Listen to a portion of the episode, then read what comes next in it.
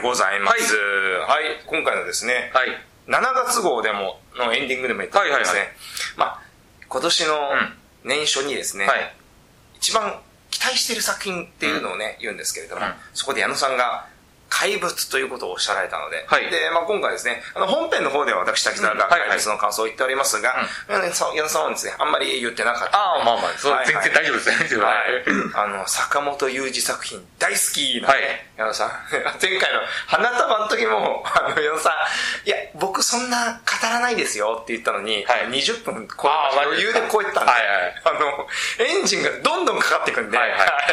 今回もよろしくお願いします。はいはい、ということで、もちろん見ましたよね。見ました見ましたはい。いかがでございましたか、矢野さん。あのーまあ、これ、楽しみにしてたのは、まあ、これ枝さんも、まあ、作品結構見てるし、はいまあ、特に、まあ、坂本さん目当てなんですよね。はいはいはい坂本雄二の新作は必ずチェックしたい。いドラマもそうですもんね、矢野さんは。や、今、しかも、坂本さん、はいこの機に、ネットフリックスそうですよ。 5年契約ですよ。はいすすごごいい大型契約ですよことですよ5年ってなかなかですよそんなことやるんだ って。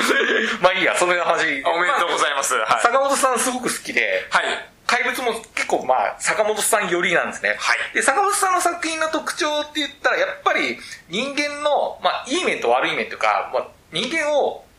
一つの面で描かず、た多様性って、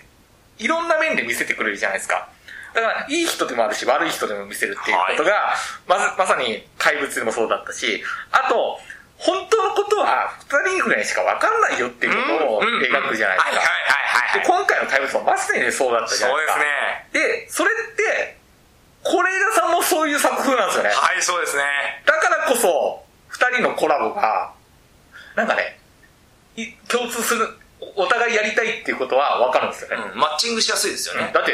坂本さんの作風と是枝さんの作風一緒じゃんって。うんまさに怪物でその二人の作風がバーンって出た作品だと思うんで。で、今回の作品ね、見見終わった後ね、どちらかというと、是枝色が強いなと思ったんですよ。ほー。で、僕なぜそう思うのかというと、はいはいはい。坂本さんの作品って、坂本さんの脚本を活かす演出が多いんですよ。ほう。まあ、簡単に言うと、セリフが多いんですよね。あー、はい。会話劇ですようねん。。で、セリフが多いってイコール説明方になってないところが坂本さんの好きなところなんですよね。あー、確かで坂本さんの特徴はセリフが多いんですよ、うんうんで、それが嫌っていう人も多分いらっしゃると思うんですけどねに。。おー癖があるからね。なるほどうんうんうんで、坂本さん、僕はそこが好きなんです よ。で、結構その脚本を活かすんだけど、是枝さんの作品ってセリフ少ないでしょそうですね。で、今回の作品に関しては、坂本さんの中でもセリフめちゃくちゃ少ないんですよ。はー、そうですか。だからこそ、是枝色が強く感じるんですよね。あー、結果的にね、そうなりますよね。で、うんこのコラボが合うか合わないかは別として、うんなんかね、二人で、はな、是枝さんのインタビュー聞いてると、結構、プロットの段階とかでいろいろ話して話して話して、どんどん修正してとかをやったらしくて、はいあ本当に二人で怪物っていう作品作った、あ、二人っていうかまあプロデューサーさんもうん厳密に言えばね、いるんだけど、あ、二人で共同して作った感がすごく強いなって思ったのが印象的ね。うんはい。これがまさにいいなと思ったし、二人のコラボが合う合わないかを、まあまた違う問題で、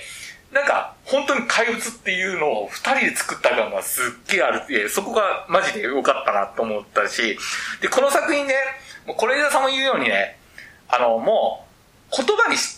しできないっていう言葉を聞きたいみたいな。面白かったです。すげえ感動したです。じゃない部分を僕は引き出したいみたいなことを言ってたんですよ。はいまさにそういう作品じゃないですか。うんぶっちゃけ。 これ見て、うわ、エモーシャルとかは絶対なんないんですよ。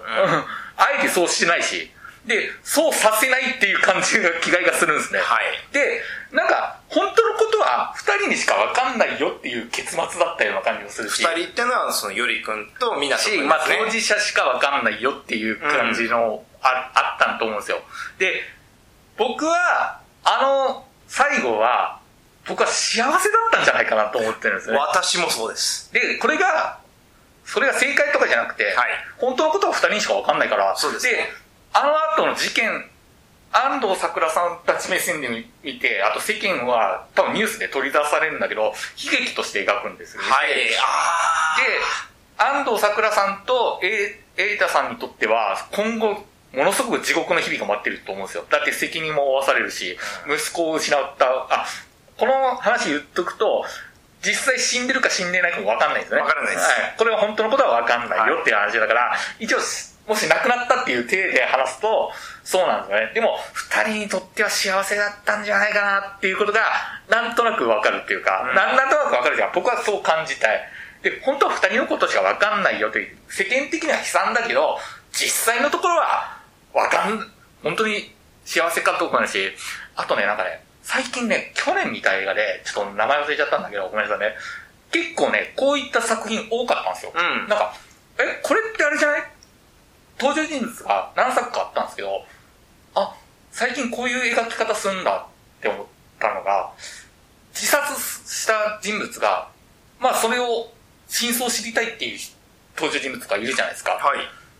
よくよく考えると、もしかしたらあれ幸せだったんじゃないかっていう、直接的には描かないんだけど、うんそういうテイストの作品をね、今日何本か見たんですよ。あ、もしかしたらそうかもなっていう感じがあって、今回のも、本当は当事者にしかわかんないよって、外野がわかんないよっていうことを言ってる結末だし、で、そこにね、坂本龍一さんのさ、うん、な流れるのがね、なんかなんともね、言えないっていうかね。はい。で、だからこそ、坂本さんも本当のことわかんないよ坂本雄二キャンさんのもそうだし、はい是枝さんもそうじゃないですか。で、この作品ににものすごく感動しましたとかは、求めなくても全然いいと思う。もうよくわかんなかったっす。全然感動しなかったっすって言っても、全然 OK だと思うし、そこは、坂本さん強制してないし、小枝さんも絶対強制しないんで、安心とから、なんかカンヌ取ったから、肩肘が、理解しなきゃいけないと、そんなことない。でもね、この作品見て一番思うのはね、はいうわ、面白かったです。最高でした。とかじゃないんですよ、僕。なんかね、怪物、例えるなら、怪物っていうブレスレットがあるじゃないですか。はいそれをはめられて、あ、これ、外そうとするんだけど、なかなか外せないんですけど、みたいな。 そんな感じなんですよ。なんか、残るんですよね。うーんわかる見てる時も、どしっとくるんですよ。うわもう、なんか学校の安藤桜さんが乗り込んだ時の職員室のあの感じとか、うわー、これ枝さんと坂本さん、地獄の見せるな。あの連携プレーはすごかったですね。うわ、すげえもん見せられてる、みたいな。で、ずーっと答えの真相がわかんないから、で、結構セリフも削ってるし、なんかね、あー、でもね、めちゃくちゃ残ってるんですよ。だから先ほど言ったように、ブレスレットがなかなか外れないんですけど、これ、外したいんですけど、外れないんですけど、っていう感じなんですよね。だからこそ、印象に残るんですよ、もう。だからこそ、なんか忘れたくないんですよね。で、だから、そこを、またね、なんかな、怪物っていう、お、なん、一種のジャンルを作っちゃったんじゃないかなっていう感じがする。おなんかだから、え、坂本さんはこうしたいとか、こうですよっていうことを絶対強調してない。なんかね、本当に、これ枝さんもそうだし、作り手側がこの人物たちのことを思って作ったような感じがする。観客にこう思わせる。お前たちがこうだとか、お前ら自覚しろよとか、そんな感じじゃなくて、この人たちに登場人物に寄り添った結果が、あの、作品だと思うんですね。だからこそね、この作品ね、共通して、まあ、人間のいいことをしようとしたら、それが意外と傷ついてるよっていうことを、まあ、坂本さん得意だし、今回の壁もいっぱい出るじゃないですか。男らしくしなさいっていう。あれもあれはね、堀先生は優しさで言ってるんですよね。そうなんですよねもそれ傷つくよっていううんそれは、それが、でも、田中裕子さん校長が悪い人かと思ったら、意外と、もうその真相もわかんないんですよね。そうなんですよ。はい。でも、そう見たらそう見えるし、あしてなかったら犯罪を犯してなさそうに見えるんだけど、でも田中裕子さんのちょっと悪いところが結構出てくるんですよね。うわ、なんこの何この人、安藤桜さんに死んだ孫の写真をあえて見せよう、見せようとか。そうそう角度うわ角度まで怖え、みたいな。でも、意外と、あ、田中裕子さんの校長先生が、あの、安藤桜さんの子供、お子さんに、意外と元気づけるセリフを言ったりするんですよね。何気ない、ブーっとしなさいよ、もう、もう吐き出したいことあったらさ、これ楽器弾け、楽器弾け。ああ、はい。そこは坂本さんだし、そこがマジで多様性だし、なんかもう人はどう、立場によって全然違うよということのあるし、だから、この答えもわかんないんだけど、あのね、だからこそね、たまにね、これ考察とかあるじゃないですか。ほうほうほうほうほこれはこうですとか言ってる人いるじゃないですか、この怪物。あまあ、映画考察のね、YouTuber とか多いそんうでですすよねね。。断定してる人いるけど、いや、この作品本当に見ましたって感じなんですよねほう。そこ求めてないじゃないですか。ぶっちゃけ答いや、ないと思いますえ、よ。答えは、だって一人一人が結構かなり違いますよね、見てる人によって。価値観、なぜなぜかって言ったら、見てる人の価値観が全員一致ではないから。本当に、本当の真相は二人にしかわかんないよとうんわかんなか、いと思いますよ。当事者しかわかんないよってだから、本当にこその答えを求めてないような感じがすするんだよね。だからエンディングなんてまさにそうじゃないですか。矢野さんが言った通り、あれ、なくなってるかもしれないし、なくなってないかもしれないっていうところは明確にしませんよね。でもね、でもなんかね、あー、もしかしたら幸せだったかなっていう感じのあうん 感じがするし、まあそこなんで、見てる人ね、怪物、あれよくわかんなかった。あなんか、あれ面白さがよくわかんなかったんです。全然大丈夫です。もうそこ、そうあなたが感じてるのはそれでいいんで、あの、坂本さんはそうや、坂本さんも是枝さんもそこ絶対強制しないし、こう、感覚にこう思えよってのは絶対ないんで、うんそこは安心してください。なので、怪物見て、もう、でもなんか感じれるものがあると思うんですよね。わかるで、先ほど言った、俺が言ってたのに、なんかブレスレットのように外せないんですよね。もうこれさんと坂本さんからなんか、ブレスレットもらっちゃったんだけど、これ外してえなってあるじゃないですか。寝たいから。でも、外れないんですよ、みたいな。そんな感じの作品で、また、これね、またまたね、なんかね、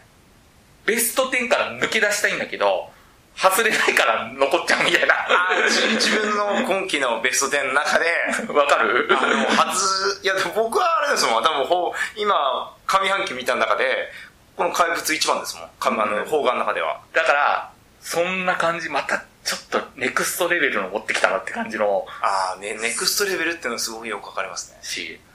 やっぱ坂本さんのとか、是枝さんもそうだけど、こんなに大物なのに、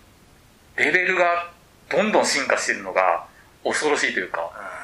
だって、去年の初恋の悪魔っていうドラマあったんですけど、うん。坂本雄二さんの脚本ですよね。はい。テレビドラあマの。人、大豆田十和子っていうのは、その、何年あかあ、その多分、その前の年だと思いますよ。だけ2021ど年かな。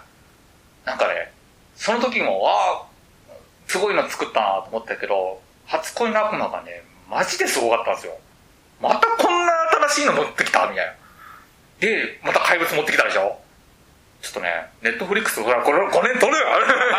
そうですね、3年連だ続かで。らこそね、あの、初恋の悪魔ね、なかなか視聴率取れなかったけど、もっそうですたいなさすぎる ぞで、思ったんけど、怪物とね、ちょっとね、怪物のね、初恋の悪魔の1話はね、はい怪物見よその後ね、思い出すんですよ、1話を。へあえ。れ、ちょっと、あれ、ちょっと似てるな似てるんですか俺、僕はそう感じたけどね。へなので、もう今、多分坂本さんとか是枝さんがまだまだ進化すると思うので、ぜひ注目してください。本当になんかね、変なすごい作品作ったよ。 はい作り物って感じしないんですよね。わかるこの感じ。ーああのね、それの一番の僕は要因と思うのが、役者が全員素晴らあー、しいんですよ。ごいそうそう。ああーあ、それは、それはもちろん。あの、安藤サクラのお母さん役から始まるじゃないですか、最初の。もうそこからしてめちゃくちゃ自然体なんですよ。だからうん、今回ちょっとわかんなかったな。わかんな、なんか、物足りなさを感じる人絶対いてもいい。全然いいと思うし、坂本さんの作品って結構充実感あるんで、なので、あ、坂本さんの作品見たことないですっていう人、多分、花束とか、あ、ああ、花束とみたいなか、声をおした豆だとかは、ちょっとおすすめなんで、あ、確かに、あの花束はめちゃくちゃわかりやすいですよね。わかりやすいっていうか、わかりやすいっていうかわかるあのね、坂坂本さんって、観客に押し付けないとこがすごいんですよね。共感しやすくはありうまんすだよからね。、この怪物もね、なんか結構説教っぽく捉えてる人いるけど、全然そんなことねえからなって、よ優しく寄り添ってっからな、みたいな。観客にどう思わせようとかは絶対、ねもう本当にこの人物たちのことをこう書きます、この世界を書きますっていうことが伝わって、そこがね、マジでいいんで、あの、あ、初恋の悪魔はぜひ見てください。これ、これ見とかないと、マジでこんな三角関係あったんだって思うんだよ。あれはちょっとね、だからネットフリックス取られたような感じ です よね。取られたじゃん。取られたじゃん。あの素晴らしいでしょ、はいネットフレックス。じゃあ見てください。はい、そんな感じかな。はい。はいまだまだ、今年ね、ネットフリックスでまた映画、坂本さんやるんで、あ、そうなんですね。これさんもね、本当にまたまた進化すると思うんで、いや、素晴らしかったと思います注よ。目してもらいます。はい。ということで、こんな感じかなはい。終わります。はい、ということで、えー、次回も聞いていただければあはいなとそうですね思います。はい、ということで、えー、号外でございました。はいではまた来月よろしくお願いします。お願いしますそれでは、さようなら。ありがとうございました。